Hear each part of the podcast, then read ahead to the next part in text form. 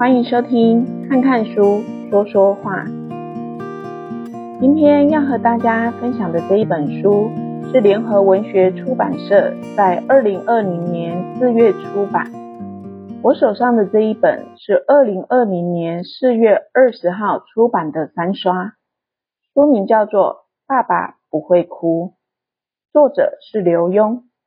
他是一位画家，也是一位作家，并且在世界各地举行过三十多次的个展，在两岸出版文学著作、绘画理论、工具书以及画册一百多种，也被翻译为英文、韩文、泰文、越南文等各国文字，是一个以自由的心情在生活、认真的态度在学习的人。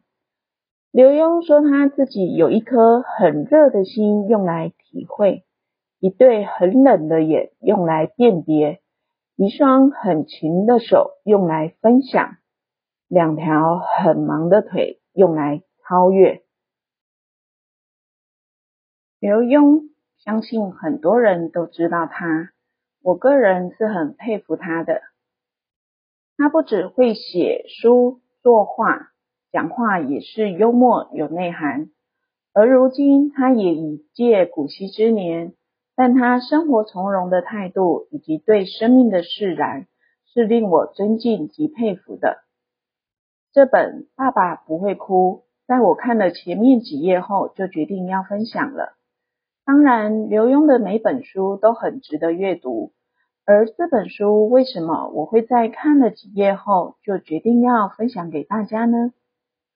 因为这本书的前几篇篇幅是叙述刘墉嫁女儿的心情，还有送给女儿交朋友的十五个叮咛，这让同有孩子的我是很动容的。书里读出了刘墉对女儿的爱与祝福，面对女儿未来的一切，他没有干涉，全然的尊重与配合。这是出于父母对孩子全然的尊重与十足的信心，也唯有爱才能如此。现在我们一起来感受刘墉所给予女儿的爱吧。婚礼那天，距离我的腰椎手术还不到两个月，女儿居然叮嘱着我牵着她，要配合她的步伐，别走太快。他又说教堂很古老，地毯有味道，叫我一定要带气喘药，以防万一。还说爹地太容易掉眼泪了，所以不跟爹地跳舞了。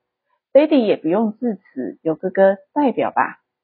问题是，身为爹地的我，当然有话说，所以这本书里收了好几篇有关小凡，也就是刘墉在四十岁所生下的宝贝女儿。的文章，并且刘墉以“爸爸不会哭”作为书名。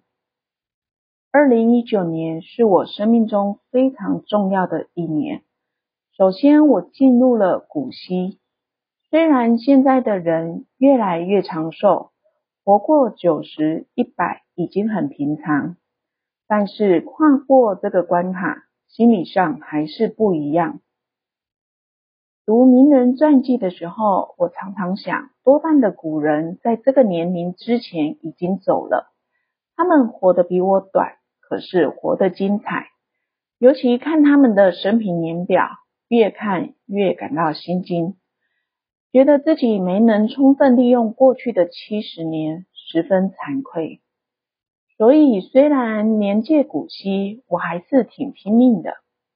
不但画了这辈子最大的绢本山水，仿范宽雪景寒林图，出版了谈亲子教育的四十堂课，还一趟又一趟去至善园写生，找故宫的老人请益，完成了至善园实景和勿忘此园。礼记里说了，五十丈于家，六十丈于乡。七十丈于国，意思是说，七十岁可以拄着拐杖在国里走来走去，指点议论了。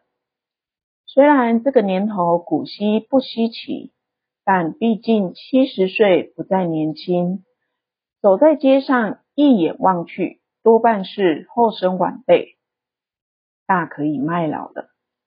所以许多过去不敢说的，现在比较没了顾忌。譬如收在这本书里的《人生七十梦忆》，除了讲我的身世、怪癖和宿疾，说许多尴尬的场面。还愤世嫉俗的发了不少牢骚。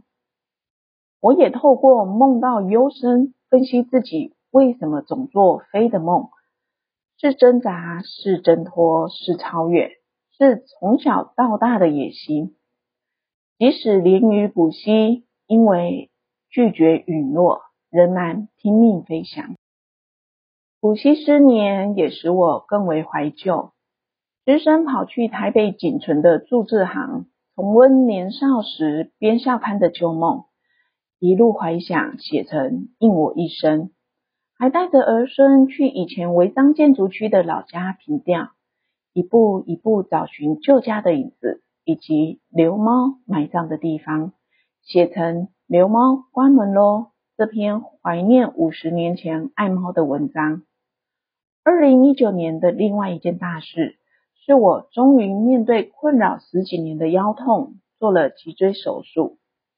医生在我背上切个十公分的口子，先摘掉椎间盘，植入骨粉和金属片，做融合的手术。再打了四根钉子，锁上螺丝，把易滑脱的脊椎固定。虽然没有用比较新的内视镜手术，而采取传统的方法。我居然复原的挺快，手术才两个月就飞到东欧去旅行，还做了写生和游记，也收在这本书中。二零一九年更重要的是，小凡结婚了。这个老孙的女儿是我最应付不了的，也最放心不下的小公主，怕她耍小姐脾气，把男生吓跑。怕她事业心太重，不交男朋友。没想到有一天，她突然抱一大把鲜花送给我，说那是她选的新娘捧花。婚礼那天，距离我的腰椎手术还不到两个月，小丫头居然叮嘱我牵着她，要配合她的步伐，别走太快。又说教堂很古老，地毯有味道。叫我一定要带气喘药，以防万一。还说我太容易感动，所以不跟我跳舞了。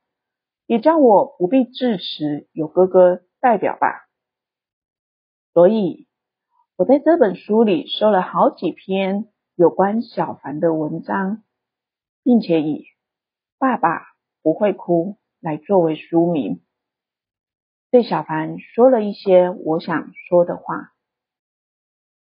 二零一九年九月二十八号下午五点，在曼哈顿中层一百五十年历史的长老会教堂，小凡嫁给了沃顿研究所的同学。小凡的婚礼完全由他自己安排，她不戴任何首饰，没有伴娘伴郎，只是穿件白纱，捧着紫色的梦。他们在沃顿商学院的六十多位昔日同窗和好朋友，则从世界各地赶来观礼，并且参加晚宴。亲家公、亲家母从华府过来，带着新郎的弟弟跟堂弟。女方只有我们夫妻和小凡的哥哥嫂嫂。嫂嫂兼做摄影和牵婚纱的花童。刘轩结婚的时候也没有婚礼。也没有请客，只到户政事务所登记。女儿出嫁，我们也没有告诉任何亲朋好友，而是比照儿子结婚的时候，捐款给几十个两岸的公益团体。那天教堂的婚礼出来，因为没有礼车，两个新人沿着曼哈顿第五街跑到了酒店。小凡的头纱跑掉了，幸亏婚纱没掉。她整个晚宴都穿着婚纱，只是把脱衣的裙摆挂在腰上，省了换装的钱。婚纱很重，她却能跳整晚，原来里面换成了球鞋。当他们在第五街奔跑，路人以为他们在拍电影，纷纷为他们让路。过斑马线的时候，趁着两边车子都停下来，他们还戏剧化的在马路中间拥吻。好多路人鼓掌叫好，还有人吹口哨。而接下来的这一篇文章，是刘墉知道女儿交男朋友的时候，给女儿的十五条叮咛，写得很棒，里面字字也都充满了爱。当然，也有身为父亲的关心与疼爱在其中。我觉得很值得有孩子们的父母阅读。第一点，你可以让别人知道你是单身，但是不要把你整个人摊在阳光下。就算你有很多优点，也让他慢慢发现，因为爱情要有几分神秘才美。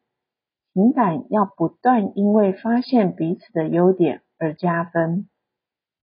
第二点，不必让他知道你的财务状况，无论你穷或富，都与他无关，因为吸引他的是你，不是你的钱。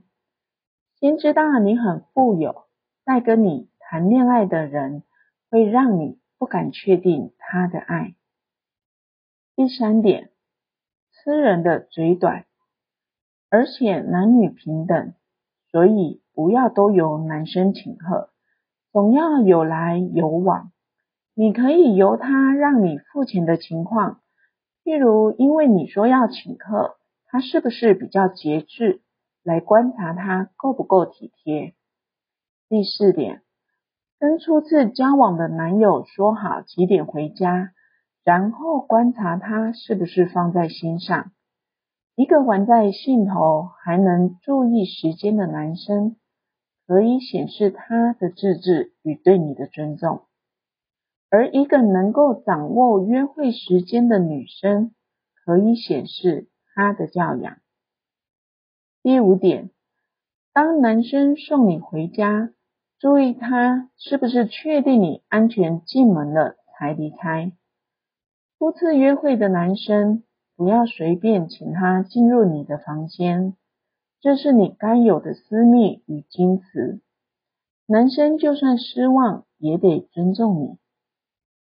第六点，如果由你决定去什么地方，要小心选择，因为那能反映你的品味。但是不要因为想炫耀而选择他难以负担的。为对方考量是贤惠的表现。第七点，不要用礼物讨好对方，也别收不恰当的礼物。对接受的人而言，太贵重的礼物会让他不安；对送礼的人来说，送太贵的礼物难免有所期盼。礼物贵在有情，不在有价。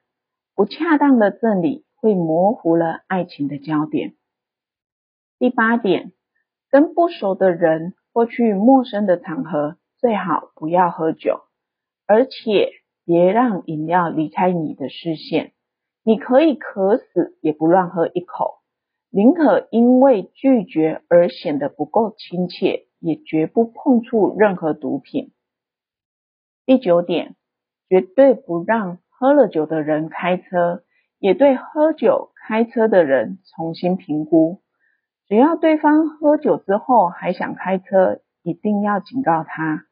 虽然他饮酒开车是不智与逞强，你不提出警告却是不仁与懦弱。第十点，不论多么激情，都要自我保护。无论情感多么稳定，也拒拍私密照片。绝对不用身体换取不确定的爱情，只能为确定的爱情解放身体。第十一点，除非你有意，当对方在语言或动作上有性的暗示，要立刻技巧的回避，千万别等他露出丑态，你才喊 no。除非你有意主动。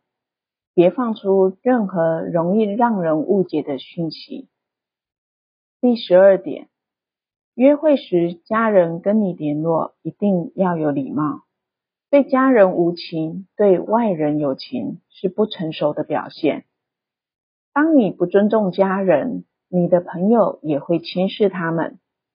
轻视你的家人，就是轻视你。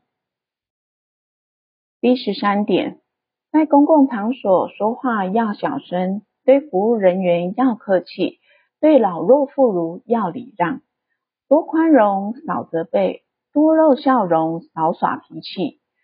该快的时候不拖拉，该慢的时候不浮躁，进退有度，能够显示你的优雅。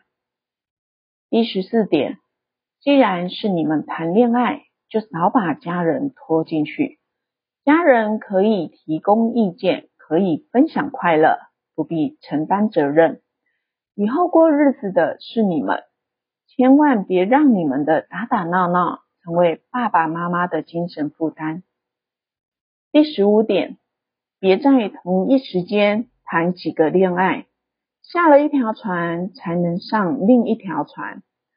所以从开始交往就要平等互惠，可为分手伤心，别为金钱纠缠。只有两不相欠，才能分得干脆。这十五个叮咛，字字是真情流露，也是为人父母应当教育孩子们学会的分寸。当然，更重要的是。父母的以身作则、言教身教，才是让孩子更能有依循的模范。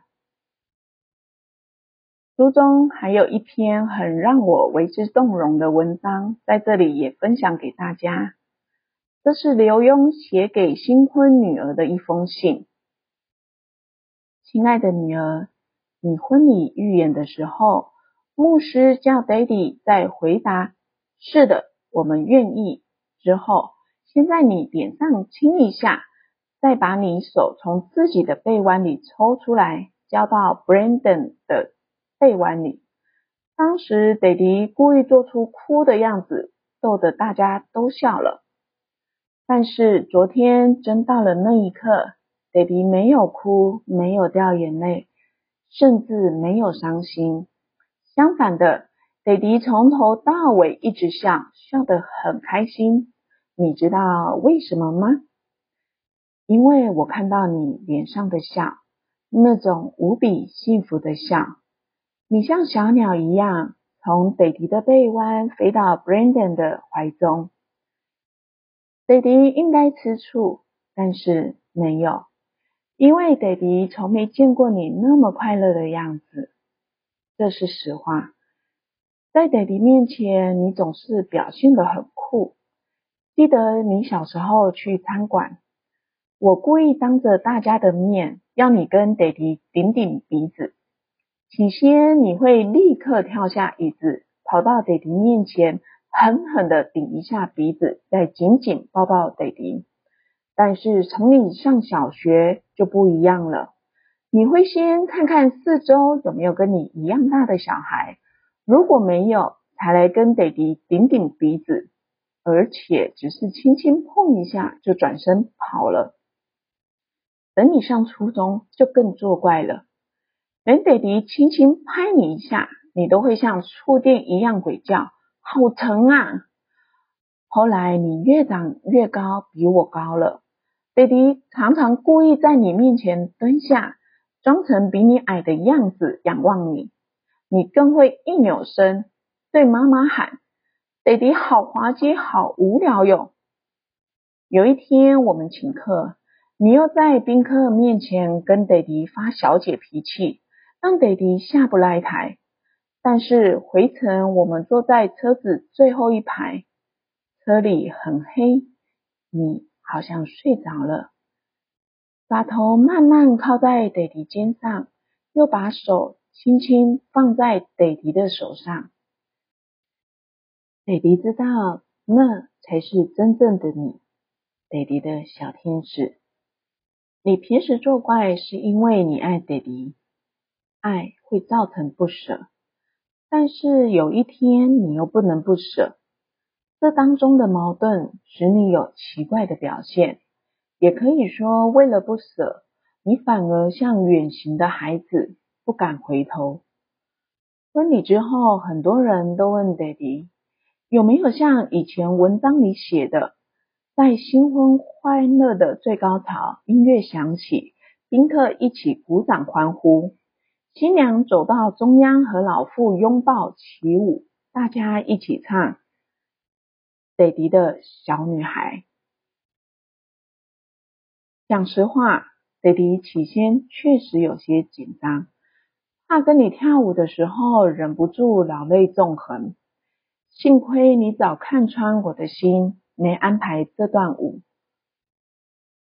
说你爸爸刚动完腰椎手术，不能跳舞，然后在你那群好朋友的簇拥下，跟 Brandon 走到舞台中间，在震耳的音乐中举起双臂，尽情的旋转蹦跳。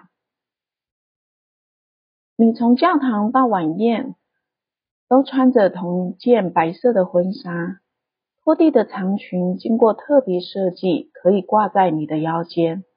上楼的时候，爹地曾帮你牵过长裙，发现好重啊，而你居然能整晚穿着蹦蹦蹦、跳跳跳、笑笑笑。爹地真的一辈子不曾见过你如此灿烂的笑容。从你挥着手一摇一摆，像跳着华尔兹舞步走出教堂，就挂着那样灿烂的笑。爹地偷偷问你妈咪，有没有见过女儿这么开心的样子？妈咪也摇摇头。爹地知道了，这是人生的必然。每个人从出生的那一刻，就得一步步离开父母，走向外面的世界。你要出去寻找自己的爱侣，组织自己的家。今天你能找到如此依附、如此满足、如此交托，爹地怎能不高兴？又怎会掉眼泪呢？哪个父母不希望孩子有美好的未来？孩子嫁娶不是娶了谁进来，或嫁了谁出去，也不是家里多个人。或少个人，孩子本来就是独立的个体，他们嫁娶了，是父母完成了任务，把快乐的小鸟放飞了啊！记得以前爹地看到蒲公英的白絮，随着晚风被吹向远方，曾经写过这样的一首诗：蒲公英妈妈在晚风里祈祷。祝愿孩子有个平安的旅程。爹地也在这儿默默祈祷，祝你有另一段美好的人生旅程。那天晚上，当大家还在跳舞的时候，爹地、妈咪、哥哥、嫂嫂以及你的公公婆婆就低着头、弯着腰溜了出去。你没有离开我们。是我们离开了你，也只有你找到自己的最爱。有一天我们离开这个世界，你才不会受到太大的打击。车子逐渐驶离曼哈顿，虽然已经是深夜，长岛公路有点堵车。爸爸跟妈妈并排坐着，夜幕低垂，灯火迷离。忙了好几天的妈妈累了。把头靠在爹地的肩上，爹地直直的坐着，呆呆的看着远方。突然想起你靠在爹地肩头的那一夜，不知道为什么，爹地的泪水竟然止不住的滚落了。整理文稿的时候，我也忍不住了。甚至我在录这一段 podcast 的时候，录着录着也 NG 了好几次，心情真的蛮激动的，好几次都要删掉重录，或是要让自己平复一下，才有办法继续录。其实这本书里没有什么煽情的文字，有的是父亲对女儿很纯粹的爱，很无私的爱。就是因为这样的单纯的文字，会让人真的看着、读着、念着，心里就会有一股感同身受的感觉，然后就会感染了我们的情绪。所以在看这本书的时候，读到这一段的时候，就已经忍不住心里有点酸酸的，眼泪也忍不住被书中的情绪给感染了。这是一段真心希望孩子未来幸福的父亲所写下的真情告白。孩子不是为我们所有的，每个人都是一个独立的个体。父母对孩子的付出没有任何的交换条件，就只有纯粹的爱。而用爱灌溉出来的孩子，也必然会懂得如何用爱延续他的未来。活出属于他自己未来的幸福。这本《爸爸不会哭》，真心希望大家可以去阅读，让我们也学习如何对孩子们适当的放手，祝福他们能活出属于他们自己幸福的未来。谢谢大家今天的收听。看看书，说说话，每周四都会上传新的分享，也欢迎你们搜寻 FB 看看书，说说话的粉丝专页。我们下周四再见喽！